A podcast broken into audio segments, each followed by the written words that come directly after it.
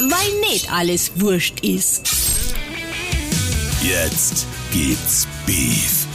Der Metzger-Podcast. Achtung, zusammen stillgestanden. Herr Oberstabsgefreiter OG AD Lars Bubnik meldet sich zum Dienst. Hallo und herzlich willkommen da draußen, liebe Freunde, zu Jetzt gibt's Beef, dem Podcast unseres bayerischen Metzgerhandwerks. War ein militärisches Intro heute in bewegten Zeiten, äh, in dem wir leben, haben wir heute uns entsprechenden Gast eingeladen, ähm, der mit, mit beiden was zu tun hat, sowohl mit dem Thema äh, Bundeswehr als auch mit dem Metzgerhandwerk. Ich sage heute Hallo zu Sebastian Endres. Sebastian, Ja, grüß dich. Natürlich rechts neben mir, immer an der Seite und äh, wir beide, ja, ich glaube, wir müssen uns gar nicht mehr gegenseitig vorstellen. Der Stefan, grüß dich. Lars, servus. Ähm, ähm, darf ich mich wieder hinsetzen? Also nach Ja. Achtung bin ich natürlich vom Stefan Tisch ist- aufgestanden. Also ich meine, ich war wahrscheinlich der Einzige hier wieder, aber Ja, Stefan ist tatsächlich ins Achtung gegangen. Sebastian, äh, es sind ja bewegte Zeiten, habe ich gerade schon gesagt. Äh, immer noch tobt äh, in der Ukraine dieser äh, militärische Konflikt. Ähm, du bist selber Bundeswehrsoldat. Ähm, vielleicht stellt sich den Hörer mal ganz kurz vor. Ja, also Sebastian Endres, ich komme aus der schönen Rhön im Norden von Bayern.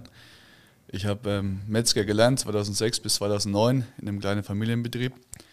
Danach gab es äh, ja noch die Wehrpflicht, dann wollten die mich einziehen.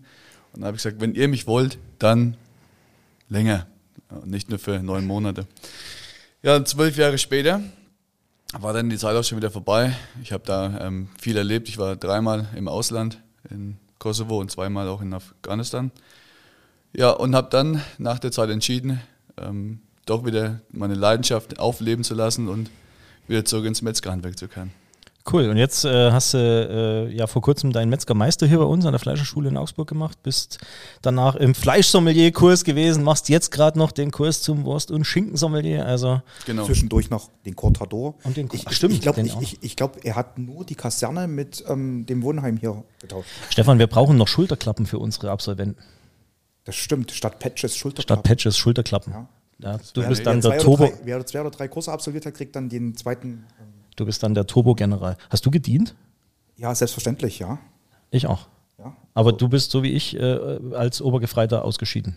Ja, also ähm, im Gegensatz zum Sebastian habe ich nie gesagt, also wenn ihr mich länger haben wollt, also ich, ich, ich habe noch die, also wirklich zwölf Monate durchgezogen. Ach, zwölf. Ja, Bei mir genau. waren es neun.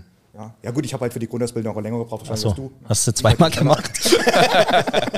Rekrutenbesichtigung nicht bestanden. okay. Also von daher, ne, Aber, aber um mal zum Ernst zurückzukommen, Sebastian, äh, wir haben ja wirklich gerade ähm, Zeiten, wo keiner von uns für möglich gehalten hätte, dass das bei uns in Europa und ja gerade eigentlich fast vor unserer Haustür irgendwie nochmal ausbrechen könnte, äh, der, der Konflikt, oder ich glaube, man darf schon Krieg sagen, oder in der Ukraine, äh, wird ja auch offiziell verwendet, dieser Begriff. Was macht denn das mit dir? Äh, ich sag mal, du hast selber gerade gesagt, du hast Erfahrung im Ausland, reden wir auch gleich noch ein bisschen drüber. Äh, aber was, was macht das jetzt mit dir als, als, du bist ja noch aktiver Soldat, oder? Nicht mehr? Okay. Aber du warst es auf jeden Fall zwölf Jahre äh, und, und äh, hast ja auch viel mitgemacht. Was, ganz, was, ganz, ganz, ganz, ganz kurz mal für euch da draußen, wisst ihr, ähm, Sebastian, wenn du was sagen willst, wir sind hier beim Podcast, gell? Ähm, wir nehmen die Video auf, also nicht einfach nur nicken, du musst was sagen. Gell? Nee, er ist es gewohnt. Also so, du Nee. bist es einfach gewohnt Nee, wir, wahrscheinlich. wir erteilen ihm das Wort. Sie dürfen jetzt sprechen. Okay. Nein, Nee, nur aber, so zum Ablauf. aber, aber, Ja, okay. nochmal, Ja, aber nochmal zurück, aber nochmal zurück zur Frage, was, was, macht, was macht das mit dir gerade? Ja, also es ist ja so, ähm, damals habe ich meinen Chef gefragt, warum willst du einen Einsatz? Und dann habe ich gesagt, ich will es sehen, ich will es erleben. Ich möchte nach der Bundeswehrzeit ähm, sagen können, ich war mal im Auslandseinsatz. Weil es ist immer die meistgestellte Frage, wenn man erzählt, man war Soldat oder man ist Soldat, heißt gleich immer, warst du schon im Ausland? Ja, und wie war es da? Und die Frage wollte ich immer beantworten können. Und das war einfach unser Kernauftrag. Wir sind weg damals ja vom Kalten Krieg. Wir sind in die Auslandseinsätze gegangen. Wir haben Präsenz gezeigt. Wir haben abgeschreckt. Wir sind hier vor Ort. Und das war einfach der Kernauftrag. Und das wollte ich einfach erleben. Ja, das ist wie, als wenn ich einen Führerschein mache und einfach nie Auto fahren darf, so auf die Art. Okay. Und ja, dann in den Einsätzen, das hat natürlich geprägt, ähm, da hat man viel erlebt, aber wie, wie du schon gesagt hast, da kommen wir ja später noch dazu. Jetzt aktuell ist es so, ich weiß, wie sich das anfühlt, wenn Konflikte um einen herum sind und das ganz nah. Und das ist ein Lebensgefühl, das möchte man so einfach nicht spüren, sage ich mal. Ne? Vor allem, wenn man jetzt da drüben sich die Bilder anschaut, die Kinder, die Frauen, Kinder verabschieden sich bei den Vätern. Brutal, oder? Das ist abartig. also da Also- läuft es einem eigentlich kalten Rücken runter. Ja. Wir, haben's, wir haben ja letzte Woche auch schon eine Aufnahme gehabt, woanders, da ging der ganze Mist ja los sozusagen äh, und oder es stand zumindest kurz bevor, oder? Nee, es war die Invasion tatsächlich, glaube ich, Ja, ja, gerade, es äh, wo wir Donnerstag, Donnerstag, ja. äh, waren. Ähm, und äh, das, was du gerade ansprichst, ne? äh, Kinder, Frauen, äh, Eltern, die ihre Kinder in Busse drücken oder in, in, in Züge setzen, nur dass sie in Sicherheit gebracht werden. Dazu haben wir ja heute, passt glaube ich jetzt gerade ganz gut, äh, auch einen Spendenaufruf vom Metzgerhandwerk gestartet. Das heißt, wir werden äh, das, die SOS äh, Kinderdörfer unterstützen, ähm, die sozusagen sich um diese Kinder kümmern, die teilweise ohne Eltern oder auch als Waisen meinetwegen auch äh, sozusagen in die sicheren Gebiete gebracht werden und äh, dort eben man sich um die Kids kümmert. Weil wir selber ja gesagt haben, Stefan und ich haben früher auch gesagt, wir stehen im Prinzip hilflos da. Was, was kannst du tun? Die Metzger äh, können natürlich jetzt, wir können Konserven schicken und wir haben überlegt, ob wir hier einen Leberkäse produzieren. Das haben wir schon mal gemacht, eine Aktion mit, äh, mit äh, Soldaten in Litauen. Ähm, aber dann hieß es seitens der Hilfsorganisation, konzentriert euch lieber aufs Geld, weil äh, aktuell weiß keiner, wie lange man noch darüber kommt. Ja. Und, und ja, das ist eigentlich, eigentlich ganz schwierig. Also für uns alle, oder Stefan, wie geht's dir? Also echt eine, eine brutal bedrückende Situation. Also wir machen hier zwar auch wieder unsere Blödeleien, aber es ist irgendwie so komisch, wenn du siehst, was da für Gerät auffährt, gerade aktuell. Ne? Also man muss auch immer ein bisschen aufpassen, was richten die Medien an. Ne? Ich sag mal, für die ist das natürlich gerade bei allem Schlimmen, aber only bad news are good news äh, sozusagen. Ne? Aber es ist schon bedrückend. Ist einfach eine Situation, glaube ich, die ähm, niemand haben wollte, die niemand erwartet hat, ähm, die einzigartig ist, die, glaube ich, extrem viele Generationen von uns jetzt, sage ich mal, auch in meinem Alter, ja, ich weiß, dass du gleich wieder was sagen wirst, aber auch in meinem Alter, ähm, noch Dieses nicht biblische. ähm, ähm, noch nicht erlebt hat und ähm, auch nicht erleben will, wollte oder ähnliches. Und ähm, die Bedrohung wird halt relativ massiv, natürlich auch durch die Androhung von verschiedenen Waffensystemen und ähnlichen Dingen. Aber ähm, ja, es ist halt nicht Zeit, den Kopf in den Sand zu stecken. Nee. Das wäre Unsinn. Und ähm, ich glaube, das haben wir auch mit dem Spendenaufruf heute nicht gemacht, weil einfach es ist schwierig, einfach nur am Spielfeld dran zu stehen und zuzuschauen. Genau. Irgendwas sollte man tun. Und ich sag mal, ähm, ich habe es ja heute im Facebook geschrieben, die Kinder sind letzten Endes die, die A am wenigsten Schuld tragen und B am wahrscheinlich härtesten jetzt auch getroffen werden. Und denen zu helfen, ist, glaube ich, ähm, eine Aufgabe, die uns ganz gut zu Gesicht steht. Sebastian, wie gesagt, Ja. du hast es gerade angesprochen, wenn man in so einer Konfliktsituation ist, ich glaube, ähm, man ist selber als Soldat vielleicht auch geschult ein bisschen darauf. Also besser gesagt, so, so man ist vorbereitet, dass man in so eine Situation geht. Ich glaube, das ist ein Kind überhaupt nicht. Nee, also wir werden ja sehr gut auf Auslandseinsätze vorbereitet mit Truppenübungsplatzbesuche. Ähm, es gibt extra Ausbildungsstätten, wo Soldaten hingehen, um auf den Einsatz vorzubereiten, ja, um sich vorzubereiten. Aber trotzdem, ich bin ganz ehrlich, als ich das erste Mal in Afghanistan stand und mich da mein ähm, ja, ein guter Kamerad aus dem gleichen Standort, wo ich in Deutschland auch stationiert war, mich abgeholt hat und bei der Befehlsausgabe gesagt hat, ähm, wenn ich fall, nimmst du meine Waffe, weil ich gefragt habe, ob er eine Waffe für mich dabei hat. Und ich dann gesagt habe, Tobi, was erzählst du da? Ja? Ähm, und dann sagte er, ich bin seit vier Wochen da und das ist ernst. Wir sind nicht auf dem Übungsplatz. Und das ist ein Gefühl. Das, Wahnsinn. das kann wahrscheinlich das- keiner nachvollziehen. auch. Nee, und das, darauf kann man sich nicht vorbereiten. Ja, das ist, man muss es wirklich so sagen, das muss man erleben, also um das verstehen zu können. Und die Kinder, die wissen es ja auch gar nicht einzuordnen. Ja, Also ist schon sehr, sehr schwer. Was hast du erlebt, jetzt, wenn wir schon äh, so über das Thema Einsatz sprechen? Du hast gesagt, einmal Kosovo, zweimal Afghanistan. Wenn ich an meine Wehrdienstzeit zurückdenke, äh, damals ist gerade im, im Kundus dieses Lager oder in Kundus dieses Lager gebaut worden. Da ist dann damals, ich war damals bei der Panzertruppe, was, du glaube ich auch, oder? Äh, Ja, ähm, Richtschütze. Ich auch. Also wir haben die Richtschützenkrankheit gehabt, beide. Ne? Also wenn der Panzer in die, in die Delle reingefahren ist und wir durchs, durchs Guckrohr sozusagen, durch die Sichtoptik, ja, wie der Soldat, wir haben ja für alles Vorschriften. Äh, und ähm, äh, damals ist dieses, dieses Lager damals gerade gebaut worden. Äh, ich war 2004 bei der Fahne. Ähm, und uns hat man es ehrlich gesagt so ein bisschen als da gab es ja auch Veranstaltungen, ne, wo man über das Thema Auslandseinsatz gesprochen hat. Viele von uns haben sich damals verpflichtet, sowohl äh, diese FWDL, weiß gar nicht, wie lang war das, äh, 16 Monate oder keine Ahnung, also freiwillig Wehrdienstleistende, die, 23. oder 23 Monate und dann halt viele Unteroffizieranwärter und teilweise auch Offizieranwärter. Wir haben uns damals in Spätzle und nicht auch Gedanken drüber gemacht.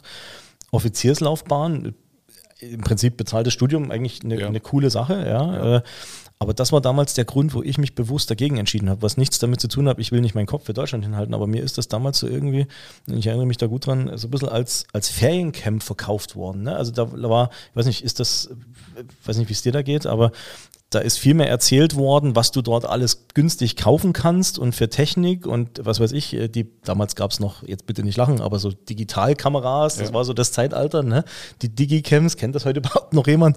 Ähm, äh, das kannst du da alles günstig kaufen und, und toll, aber so von dieser Bedrohung hat keine Sau gesprochen. Ich meine, gut, das war natürlich am relativ am Anfang dieses Afghanistan-Konflikts. Ich meine, das hat ja, glaube ich, alle Armeen dieser Welt mehr zermürbt als äh, die Afghanen Ja. selber, weil äh, ich habe so eine schöne Dokumentation über unseren äh, ehemaligen Generalinspekteur Schneiderhahn gibt es online bei YouTube, kann sich jeder anschauen, äh, wo alle über den Hindukusch sprechen, ja, und einfach sagen, der ist einfach, da haben sich schon ganz andere versucht, ja, und sind einfach gescheitert. Und Ja. äh, das war so der Grund, warum ich mich damals auch entschieden habe, das nicht zu machen. Und äh, Auslandseinsatz gehört ja mit dazu, oder? Also ist Pflicht.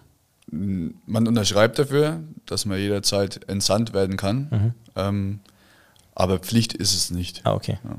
Und äh, wie war das jetzt? Also bleiben wir mal gerade Afghanistan. Ich denke, damit können die meisten jetzt so ein bisschen was draußen anfangen, äh, die auch zuhören.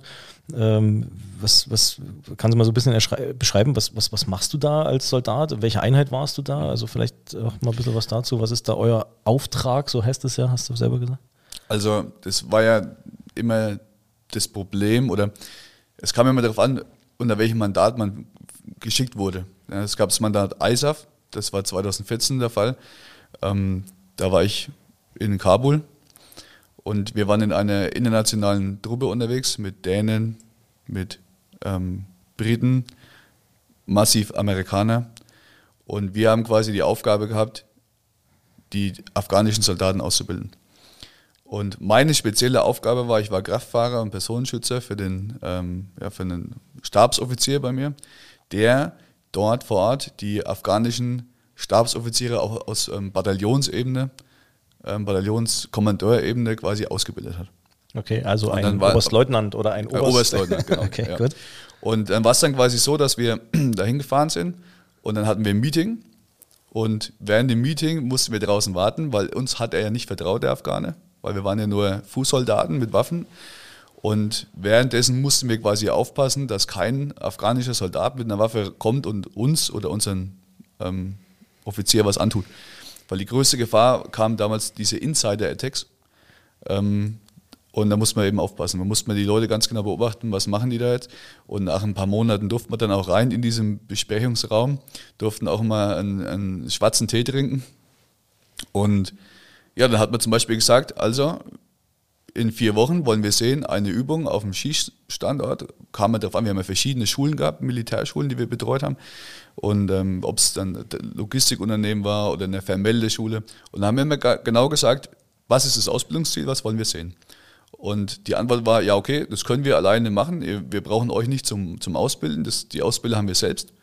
Und dann sind wir zu dem Termin wieder gefahren, haben uns die Ausbildung angeschaut, haben das bewertet und dann haben die halt dann wieder ihr Meeting geführt und haben halt gesagt, ob es gut war. Also einfach die Entwicklung, ja, wie das war. Und ähm, dadurch, also war ganz viel Vertrauen auch auf Gegenseite da von den Afghanen. Deswegen waren unsere Offiziere meistens ähm, acht Monate oder länger am Stück dort. Ähm, Ja, und- brutal. Acht Monate Einsatz. ja. Und wir aber, Kraftfahrer, wir haben meistens so nach, unser Kontingent ging so vier bis viereinhalb, mal fünf Monate. Ähm, Frage meinerseits, äh, also ist in der Zeit hoffentlich ruhig geblieben oder weil ich sag mal, man hat ja auch Nee. relativ, relativ häufig immer von, naja, ich glaube, ihr merkt es ja selber draußen, das ist halt eher so ein Podcast, wo man auch mal, weiß nicht, wir Ja. kommen zwar noch zum Metzgerhandwerk, aber ich Also glaube, es ist furchtbar auch interessant, jetzt gerade in diesen Zeiten sich das mal anzuhören. Ich kann es ganz ehrlich sagen, ich habe da auch ähm, schon viel offen drüber gesprochen. Als ich da drüben war, das waren keine zwei Wochen, ist der erste ähm, Sternegeneral der Amerikaner seit dem Vietnamkrieg gefallen. Und das war auch eine heftige Situation natürlich, weil es war alles geplant vorher, alles ausgekundschaftet. Das war eine Operation einfach nur. Ich kann es ja ganz kurz mal erzählen. Ja, aber detailliert jetzt vielleicht nicht Nee, nee, nee.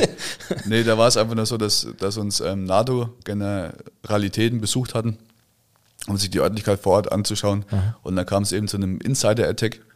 Und da ist halt eben ähm, ein afghanischer Soldat hat dann auf den amerikanischen Soldat geschossen und der ist dabei dann gefallen. Ja, Wahnsinn. Was macht das mit einem selber? Angst. Angst. Wie Angst, geht's, ja. wie geht's einem dann, wenn man, äh, ich kann mich gut an die Diskussion letztes oder vorletztes Jahr erinnern, wie dann äh, alle Truppen aus Afghanistan abgezogen wurden. Wir alle haben die Bilder noch präsent, äh, äh, wie Leute versucht haben, sich an irgendwelche Flughäfen zu, zu krallen. Und Ja. ja, äh, ja weiß gar nicht, wie lange war dieses, dieser Einsatz? Zig Jahre, Jahrzehnte. Äh, Ja. Und äh, du Angefangen warst, du, warst, ja- du warst selber dort. Ja. Was macht das mit einem, wenn du dann siehst, wie, wie, wie man eigentlich die ganze Arbeit, die ihr dort reingesteckt habt, und da ist ja viel gebaut, gemacht worden, äh, geholfen worden. Du sagst selber, ihr habt in Ausbildung investiert, das sind Dinge gebaut worden, Schulen, Kirchen, keine Ahnung was, ja. Und, und von jetzt auf gleich heißt es Genau. weg und, und also, Also wir haben natürlich auch Schulen besucht, die Bundespolizei ist ja auch vor Ort. Mhm. Und ähm, die haben ganz viel gemacht mit Kindergärten, Mädchensport haben die mit denen gemacht. Das ist ja da drüben auch nichts ja, Selbstverständliches. macht das dass keiner mehr gerade, Sport ja. machen. ja. Ähm, und ja, gerade am Flughafen, weil du es angesprochen hast, da waren wir sehr viele, da waren auch deutsche Soldaten stationiert. Und wir mussten natürlich auch oft zu dem Flughafen hinfahren. Der war zweigeteilt, einmal zivil, einmal militärisch. Und mussten dort Soldaten, die heimgeflogen sind, hinfahren. Und Soldaten, die in den Einsatz gekommen sind, in die Standorte, das waren ja verschiedene Camps, mussten wir die da hinfahren. Und wenn du dann natürlich siehst, ähm, wir sind da gerne hingefahren, weil da gab es so einen kleinen Burger King und so einen kleinen Local-Markt, wo man dann hier diesen, diese coole iPhone ähm, 10 kaufen konnte. Ja. Es gab aber nur das iPhone 4 zu der Zeit. Okay. Also es war ganz witzig, was sie da alles verkaufen wollten. Und ähm, genau, und dann ist es schon hart, wenn du daheim sitzt, die Bilder siehst und weißt, dass du das selber warst und jetzt ist das so ein Chaos. Was hörst du? Ich will das jetzt ja gar nicht so alleine machen, Stefan, du musst auch noch ein bisschen was sagen, aber äh, ich habe ich hab da tausend Fragen, weil es mich einfach auch selber immer so brutal interessiert und äh, ich sag mal, wir haben das beide ja auch mitgemacht, zumindest äh, in der Ausbildung. Was hältst du von diesen Sätzen äh, Ausstattung Bundeswehr und sowas? Oder was, jetzt, jetzt hat man gerade dieses mega Milliardenpaket, also wir haben, wir versuchen gerade äh, 20 Jahre missratene Verteidigungspolitik mit, mit einem 100 Milliarden Paket irgendwie äh, aufzuräumen. Also ist mein Eindruck jetzt als Bürger. Ja, was, was sagst du dazu von, zum Also- Thema Ausstattung? Weil ich kann mich gut dran erinnern. Weiß nicht, wie das bei euch war, Stefan, aber also Verlustanzeigen für, für ein blödes Messer oder für Stiefel und dann gab es irgendwie die jetzt nicht unbedingt, ne? Oder also Ja, also ich kann das eigentlich vom, von der Bundeswehrseite her konnte ich das immer gut nachvollziehen, weil ich gedacht habe, okay, der Grundwehrdienst ist ausgesetzt. Ja, ich habe jetzt Zeitsoldaten, ich habe Soldaten, die auf lange Sicht bei der Bundeswehr sind. Das heißt, sie müssen top ausgestattet sein. Also man hat schon gemerkt, es wird in gute Sachen investiert. Wir hatten zum Beispiel im Einsatz neue Schutzwesten, der den amerikanischen Schutzwesten sehr geähnelt haben mit Notsystem. Da ziehe ich an einem, an einem Seil, da fällt mir komplett vom Körper. okay. Ähm, das, und die war viel kleiner, ja. Zum Fahren war das ganz, ganz. ähm, Die wiegt auch ein bisschen was, oder? Ne, die war auch leichter als die, Ah, okay. als die alte. Ähm, und der Vorteil war dadurch, dass sie kleiner war und ich habe mich zum Beispiel ins Auto gesetzt, ist sie nicht hochgerutscht und hat mir das Kind blockiert. Ne? Ah, ja. ähm, Ihr müsst auch wissen, Sebastian ist sehr groß. Wie groß bist du? 1,99. 1,99. 1,99. Die Ja. kleinen Preise. Ja, und Deshalb fiel da, mir das vorhin gar nicht auf, wo ich gestanden bin. Ah, jetzt hat ja, ja. und da hat man natürlich gemerkt, okay, ähm, in die Ausrüstung wird nach und nach schon mal so ein bisschen investiert. Es gab dann neue Stiefel und so weiter. Es gab dann auch ähm, extra Uniformen für Frauen. Dann gab es Schwangerschaftsuniformen, Umstandsmode, wirklich für Frauen. Okay. Ähm, also das wurde schon was Das habe ich auch noch nie gesehen. Ja. Okay, gut. Ähm, es wurde schon viel getan, fand ich. Aber was jetzt zum Beispiel hier Eurofighter und so weiter angeht, da habe ich überhaupt keinen Einblick dafür, wie viele wir haben und wie viele davon fliegen. Das höre ich selber auch nur in den Nee, aber Medien. wa- warum ich es jetzt gerade meinte, weil ja so viel, ne, wir haben uns erst vor kurzem, Stefan, auch drüber unterhalten, Stichwort, unsere Hubschrauber fliegen nicht. Und Ja, ich genau. meine, ich kenne noch mein G36, also wir durften ja auch Handwaffenausbildung machen und äh, also Stichwort rechts oben hinzielen, damit du links unten triffst. Und äh, das war tatsächlich so. Also Okay. da wurde Also da habe ich zum Beispiel auch meine ganz klare Meinung über das Gewehr. Ähm, das wurde damals eine Studie gemacht oder es wurde ein Test gemacht, dass man ein komplettes Magazin ähm, abfeuert, hintereinander auf ähm, Feuerstoß quasi, Automatik. Und danach ähm, hat sie gestreut und es war, äh, ist, ist zu heiß geworden und so weiter. Ja. Aber dafür ist das Gewehr gar nicht konzipiert worden. Es war ein reines Sturmgewehr mit schnellen Einzelschuss. Und wenn ich das aber missbrauche, sage ich jetzt mal auf gut Deutsch, als Maschinengewehr, da habe ich ja mein MG3 dafür, Ja. dann war das einfach zweckentfremdet. Und ich war da mit dem Einsatz, wie gesagt, dreimal mit dem G36. Ich habe das G3, bei mir gab es so gar nicht mehr, nur noch in Spezialeinheiten. du, hast Also noch, ich- du hattest noch Ich G3. kenne das G3, aber das G3 war bei uns halt die Standardwaffe, weil wir hatten die Uzi. Ah ja. Ah, Ach, Also sto- durch oh, den Panzer Stefan. hatten wir die Uzi. Ja. Und ich sage immer, das G36, wenn es gescheit eingeschossen ist und wirklich dem Soldaten in Anführungszeichen gehört, ähm, ne, dass man sagt, okay, das Gewehr 305, das gehört jetzt zum Endres und ich habe dafür eine Karte und nur ich bekomme das. Und ich habe das Und du weißt, wie das geht. Ja. Ja. ja. Dann äh, war das ein super Gewehr. Es war leicht, es hat gut getroffen, wenn man es halt gescheit eingeschossen hat. Äh, apropos Einschießen, äh, Sebastian, jetzt müssen wir mal irgendwie einen Schwenk zum, zum Gewerk äh, auch wieder hinkriegen. Ja, bei aller, also ich, ich finde es wirklich interessant, oder Stefan? Da denke ich mal ein Thema, wo man, wo man Auf jeden Äh, Fall und vor allen Dingen aktuell ohne Ende. passt Das mit rein. wirklich Also sagen. wirklich interessant. Äh, auch vielen Dank für die, für die, für die Einblicke. Ähm, jetzt hast du dich ja eingeschossen auch auf deine berufliche Zukunft. Also äh, erst nochmal die Frage, warum jetzt dann nicht mehr Bundeswehr? Also hättest du ja wahrscheinlich auch die Möglichkeit gehabt, dort zu bleiben, oder? Ja, also das Angebot war öfter da von den Vorgesetzten, ich soll doch verlängern, soll vielleicht mal einen Laufbahnwechsel anstreben. Ähm, Problem dabei war einfach nur, ich habe für mich entschieden, dass die Bundeswehr sich für mich sehr verändert hat zu den letzten Jahren. Ähm, und natürlich auch das familiäre Umfeld bei mir daheim. Ich habe mittlerweile eine Frau, ich habe zwei Kinder und ich möchte einfach nicht mehr von der Familie getrennt sein. Ich war über acht Jahre Pendler, also das heißt, ich war nur am Wochenende da, zu Hause. Ja, okay. Und natürlich auch durch die Aus- Auslandseinsätze war ich viel von der Familie getrennt. Und deswegen kam für mich dann nicht mehr in Frage, da weiterzumachen, weil das wären wieder Lehrgänge gewesen. es Was hättest du dann noch machen mit so einem Unteroffizierslaufbahn? Feldwebellaufbahn. Feldwebellaufbahn. Ja. Also vom NATO-Zebra. Ich habe gesagt, jetzt kann ich diesen Begriff nennen. Fünf Pommes auf Ja, der Schulter. genau. Also für alle, die das nicht wissen, Stefan, was heißt NATO-Zebra? Frag doch nicht immer so eine Sachen. Also ich meine, ne? Das NATO-Zebra sind halt die Streifen, die die Leute auf der Ja. Unterklappe haben. Also, Schulterklappe, gestreift, ne? Dienstgrad, Oberstabsgewehr. Ist das Höchste, was du als sogenannter Mannschafter ja werden kannst. Zu meiner Zeit ja. Jetzt hat sich wieder geändert. Was wirst du jetzt? Jetzt haben sie den Korporal eingeführt. Den Korporal. Genau, dann braucht man den richtigen Dienstposten dazu, ähm, um Also noch Dienst- eins über der Mannschaft drüber sozusagen. Ja, dann, ja, ja, das ist quasi der Unteroffizier an sich, sollte quasi verschwinden. Ah ja. Und dafür soll dieser Korporal quasi eingeführt werden. Der muss aber natürlich auch ein bisschen mehr Verantwortung haben ähm, als jetzt der normale Mannschaftssoldat.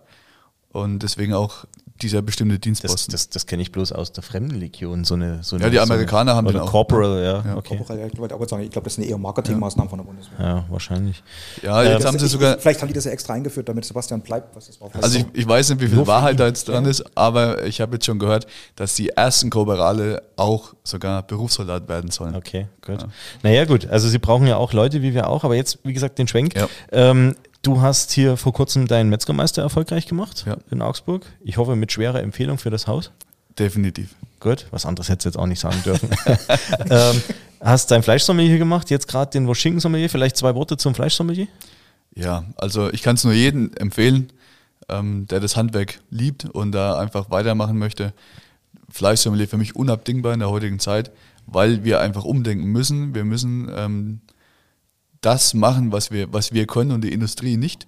Und das ist zurück zum Ursprung, die Kunden, die, die, die Bindung zu dem Landwirt und so weiter und wirklich, ähm, ja, das, dem, dem, dem, den Respekt dem Tier einfach zollen, wie es sich halt einfach gehören sollte. Okay. Ja. Den Ist aber- Bezug wiederherstellen zum Ursprung. Ist aber auch, Stefan, mit Blick auf dich jetzt, äh, ist ja gelungen, ne? Also du bist ja hier der Mr. Fleischsommelier, äh, sozusagen äh, diese, diese Zusatzausbildung, Sebastian hat es gerade gesagt, gehört unbedingt mit dazu eigentlich, ne? so on Du, top la- drauf. du las dabei, fällt mir gerade ein, gibt es dafür eigentlich auch Schulterklappen hier? Muss ich einführen.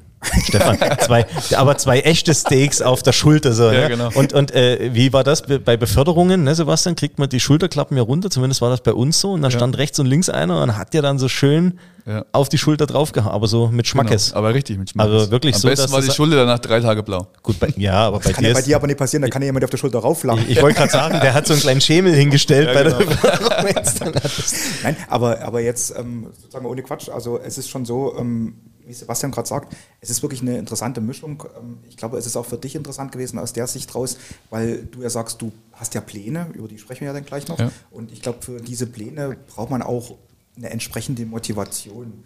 Und ich glaube, dass da Leute auch dort sind, die ja nicht nur aus ihrem Umfeld er, äh, erzählen, aus ihrer Laufbahn, sondern die vielleicht auch gewisse Anstöße geben und sagen, ja, ähm, das ist machbar und vor allem, das ist gut machbar. Ja, also man- natürlich muss man auch berücksichtigen, dass ich jetzt seit zwölf Jahren war ja aus dem Beruf draußen. Ich habe nur für mich zu Hause und für die enge Verwandtschaft ähm, so ein bisschen Wurst hergestellt. Und ähm, jetzt komme ich zurück und dann durch diesen Fleischsommelier, das sind ja wahnsinnige Möglichkeiten. Und ähm, auch natürlich die Kontakte waren sehr, sehr wertvoll.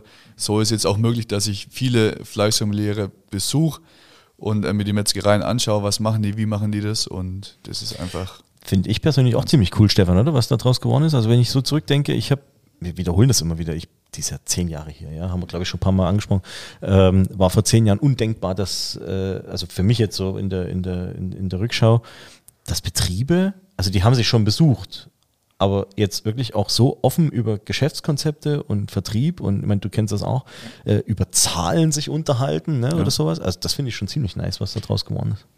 Es ist ja auch, ähm, du kennst selber, Sebastian, aus dem Kurs, die Fragen, die man den Referenten stellt, also wo wirklich definitiv Ja. gefragt wird, zu welchem Preis verkaufst du das?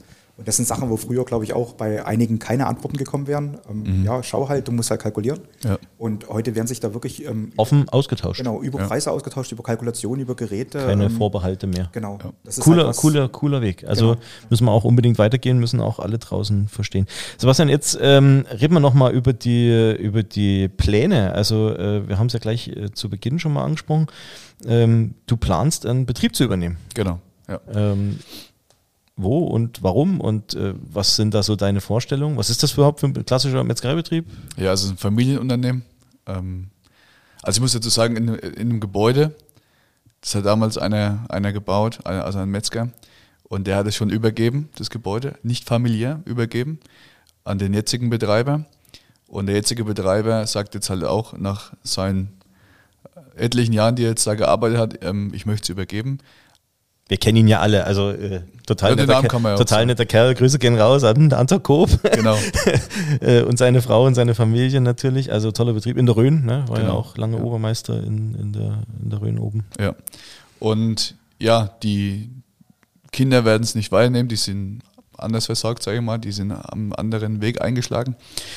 Und ich kam zufällig vorbei, weil ich dann gesehen habe, da hängt ein Schild draußen, Wild aus der Region. Und ich wusste natürlich damals aus meiner damaligen ähm, Metzgerzeit, das war ja mein Innungsobermeister, der mich ähm, freigesprochen hat. Und dann habe ich ihn angerufen, habe gefragt, wie sind die Pläne, wie macht man das mit Wild, weil ich hauptsächlich ähm, eigentlich auf Wild mich eingeschossen habe.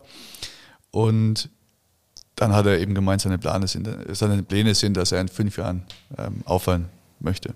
Das haben wir jetzt alles ein bisschen abgekürzt, ähm, weil er gemerkt hat, okay, der will.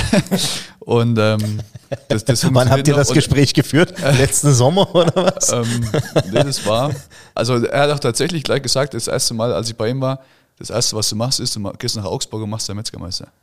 Ja, das war eine ganz klare Ansage. Gut, ohne den geht es ja nicht. Ne? Ja, genau, Also ja. Meister muss sein. Ja, ja genau. Und jetzt ist der Plan ähm, der Übernahme und dann mit Umbau. Also wir werden das modernisieren, den Laden umbauen. Wir werden ähm, das so machen, wie jetzt, ich sage jetzt mal, das hört sich immer ein bisschen krass an, die modernen Metzgereien mittlerweile sind. Viel auf Fleisch ausgelegt, viel auf Dry Aging, Schauschrank, wo das Fleisch ähm, drin ist. Also eher wie eine Art, kann man das so sagen, Boutique. Ja, Ja, wo, sehr gut. Wo, wo Fleisch einfach den Stellenwert bekommt, den es verdient hat. Sehr gut. Ähm, du hast ja gerade schon angesprochen, ne? Dry-Aged, äh, ist das einer der Schwerpunkte und noch ein bisschen was anderes? Ich glaube, Thema Wild hast du ja auch noch Genau. mit im Petto. Ja. Also das war alles jetzt vor dem Fleischsommelier, muss ich ganz ehrlich sagen, war ich komplett auf Wild eingestellt. Bist du Jäger? Ja. Okay, also jetzt, gut, also ich meine, dass du treffen kannst, das äh, Ja. hast du ja jetzt zwölf Jahre lang gemacht, ja, aber Ähm, aber ich habe jetzt einfach auch gemerkt, durch die Zeit und die Erfahrung hat gezeigt, mit Wild ist die, ist die Versorgung ist sehr schwierig, dadurch, dass man ja Jagd- und Schonzeiten hat. Jetzt ist gerade ja zum Beispiel, ähm, die, die Rehe sind zu, also man kann keine Rehe mehr erlegen. Ähm, auch die Hirsche sind zu. Das Einzige, was wirklich das ganze Jahr frei ist, sind Wildschweine. Ähm, und da muss man sich in den Zeiten, wo man quasi nicht an das Reh kommt, muss man sich halt anders behelfen. Wahrscheinlich, also muss man halt gucken, wie man es macht. Und da ich mir eigentlich auf die Fahne die Regionalität ganz groß draufschreiben möchte, ähm, habe ich gesagt, ich beziehe nur Wild aus der Rhön. Und das ist natürlich dann einfach, da bin ich angewiesen auf die Jäger. finde ich ziemlich cool. Äh, wissen die Kollegen, die dort arbeiten, schon, dass du das machst? Also Die- die, die Mitarbeiter im Geschäft? Ja. dass du das übernimmst. Und Ja. die finden das alle klasse und sagen, Ja. kommen wir gut aus. Genau. Ja, ich das frage deswegen, weil wir, wir haben ja die Gespräche ganz häufig, ne, und das sind auch immer, äh, ist auch ein interessanter Aspekt eigentlich für, für Betriebe, die vielleicht übergeben oder dann verpachten, verkaufen an, an, an jemand anders. Wie, wie, wie, wie reagieren die Mitarbeiter drauf? Deswegen hätte es mich jetzt Noch interessiert. dazu, weil Personal natürlich heute, also die wertvollste Ressource Ja, schlechthin f- f- absolut. Ja. Das Gold hinter der Theke Genau, ja, muss man so ist sagen. zwar ein abgedroschener Spruch, aber der ist, äh, glaube ich, so wahr wie nie zuvor. Also ist es so. Okay. Ähm, auf jeden Fall ein ziemlich cooler Schritt. Ähm, wir, wir freuen uns drauf, äh, helfen natürlich auch als Verband, wenn es irgendwie geht. Ich hoffe, du wirst dann auch Innungsmitglied oder bleibst es. Selbstverständlich. Ja, anders. Wir haben es jetzt als Tonaufnahme, Stefan. Und wir haben das vorher nie abgesprochen, gell, für die Richtig. Hörer da draußen. Gell? Ich meine, nicht, dass wir uns jetzt mit dir anlegen, weil du bist bedeutend größer, schwerer vielleicht nicht als Aber ich, aber, aber, aber größer. Stimmt. Stimmt. wenn wir, und wenn wir uns übereinander stellen, dann haben wir ungefähr dieselbe Größe. Und dann nehmen wir noch unseren Keulenkrieger dazu. Sebastian, ich fand es ähm, mega interessant. Ich weiß nicht, Stefan, hast du noch äh, einen Punkt? Also äh, sehr, sehr, sehr, sehr gut auf jeden Fall. Vor allen Dingen für mich äh, viele Eindrücke, die emotional gekommen sind. Ja. Also von dir jetzt, also gerade was auch die Bundeswehrzeit betrifft. Ich möchte, kurz, Lars, bevor wir sozusagen so wirklich so in Richtung Ende gehen, noch eins ähm, äh, so anmerken oder nochmal eine Frage stellen. Du hast ja noch dazu auch den Cortador-Kurs besucht. Ja. Und ähm, da fand ich jetzt so interessant, ähm, dass du ja da wirklich auch selber anfängst zu experimentieren, von wegen ähm, mit Wild und Schinken und ähnlichen Ja. Geschichten. Und das ist was, was ich persönlich ganz toll finde. War das vorher äh, so ein bisschen auf dem Plan gestanden bei dir oder ist das wirklich durch die Anregungen hier in den Kursen gekommen? Unterschiedlich. Also ich habe schon immer Wildschinken ähm, gemacht, jetzt seitdem ich Jäger bin. Aber natürlich kommen viele Eindrücke durch die Kurse. Man unterhält sich auch viel und man möchte auch das, was man im Kurs probiert, einfach mal selber ausprobieren. Und da kam der Gedanke, wie schmeckt es mit Wild? Funktioniert es überhaupt mit, mit ähm, dem Fettanteil und so weiter, einen kompletten Knochenschinken aus einer Wildschweinkeule herzustellen? Und ähm, das sind einfach so Experimente, das macht es halt einfach aus irgendwie, das macht Spaß, das, ich experimentiere sehr gerne und ich mache halt Sachen, die es halt nicht bei jedem Metzger gibt und ähm, die halt ja, einzigartig sind. Ja. Ich hörte die Story, dass irgendwie eine große Kiste kam und äh, ein, kleiner, ein kleiner Schinken rauskam. Jetzt müsst ihr jetzt noch schnell erzählen. Also, Ja, das war, also, ich war da, war da ein bisschen überrascht. Also, ähm, äh, das ist eine ganz tolle Geschichte gewesen. Also, Sebastian hat ähm, in den Kurs, ähm, im Corridor-Kurs einen äh, Schinken mitgehabt. Ähm, du hast, was hast du gereift gehabt? das war Die eine Rehunterschale. Genau, die Rehunterschale ähm, hat, hat äh, Sebastian gereift gehabt und hat die sozusagen zur Verkostung mitgehabt im Kurs. Ähm, dass er geschmeckt hat, das ist, steht das alles gar nicht ähm, außer Frage. Ähm, interessant war eher, also er hatte ungefähr, sage ich mal, so mm, ja, einen Pappkarton mit, der ungefähr Abmaße hatte, die, ich übertreibe jetzt ein bisschen, äh, 20 mal 20 Zentimeter hatten, Ja. ne, mit Asche gefüllt. Und ähm, ich hatte eine entsprechende Erwartungshaltung, was da rauskommt. Und ähm, dann holst du da was raus, was also, ja, Zentimeter lang. ich hätte jetzt gesagt, 8, acht mal 2 Zentimeter. Ja, genau. Und, und wenn Also so wir reden von dem Schinken. Genau, genau, natürlich, natürlich von den Schinken, genau. Und, und, und da habe ich dann auch gedacht, also rein aus Marketing-Sicht, wenn du das in diesen Kartons verkaufst mit Asche gemeinsam, Ja. ne, dann ist das eigentlich vom Konzept her total in Ordnung. Ja. Finde ich auch. Wie hat's geschmeckt? Also Du hast sehr, sehr, probiert. Ich kann ja jetzt nicht Sebastian fragen, wie er sein eigenes Produkt findet. Nein, es war sehr, sehr gut. Wir sagen mal so, es war sch- schwer zu schneiden, gell? ja, sehr schwer zu schneiden. Okay. Stimmt, ja. Aber Sehr, wir haben ja, ja. entsprechendes Gerät. Ja, Wir genau. wollten ja den Cortador nicht vergessen übrigens. Auch, da, auch dazu eine Empfehlung? Ja, definitiv. Also auch, ähm, ich fand ihn als Lehrgang jetzt ziemlich kurz, so, ähm, sind ja drei Tage, aber für das, was vermittelt werden solle, völlig ausreichend. Und ich denke, die drei Tage hat jeder Zeit. Kann sich, die drei Tage kann sich jeder nehmen. Zack, haben wir nochmal eine Werbeveranstaltung draus gemacht. Genau. Und wir möchten nochmal betonen an der Stelle, Sebastian kriegt kein Geld hier dafür. Nee, das kriegt er ja von der Bundeswehr. Der, der, der, der, sitzt, der sitzt hier in seiner Mittagspause und redet mit uns. Finde ich, finde ich, finde ich cool.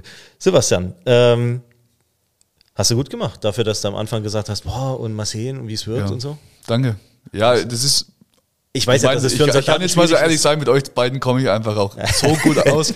Und ob da jetzt einfach nur ein Mikrofon davor ist oder was, das macht jetzt keinen Also recht, aber der Stefan hat ja zum Anfang gesagt, ne, das ist die Umgewöhnung vom Soldaten, dass man einfach nicht nur spricht, wenn man dazu aufgefordert wird. Genau. Ansonsten ist man einfach still und Ja. sitzt da. Nee, ziemlich cool. Aber äh, wir haben eine kleine Tradition. Du kennst sie, du bist ja treuer Podcast-Hörer, hast ja. Ja. auch damals im Meisterkurs uns beide, glaube ich, darauf angesprochen. Ja. Da war der Podcast ja relativ frisch. Ähm, Hat uns auch stolz gemacht, oder? Ja, natürlich. Ja, muss man ja auch mal sagen. Ja, und äh, ich glaube, so wie ich es verstanden habe, ist die, die Hörerzahl äh, ist immer noch ordentlich. ja Sonst also wird man ja nicht produzieren. ist sowieso.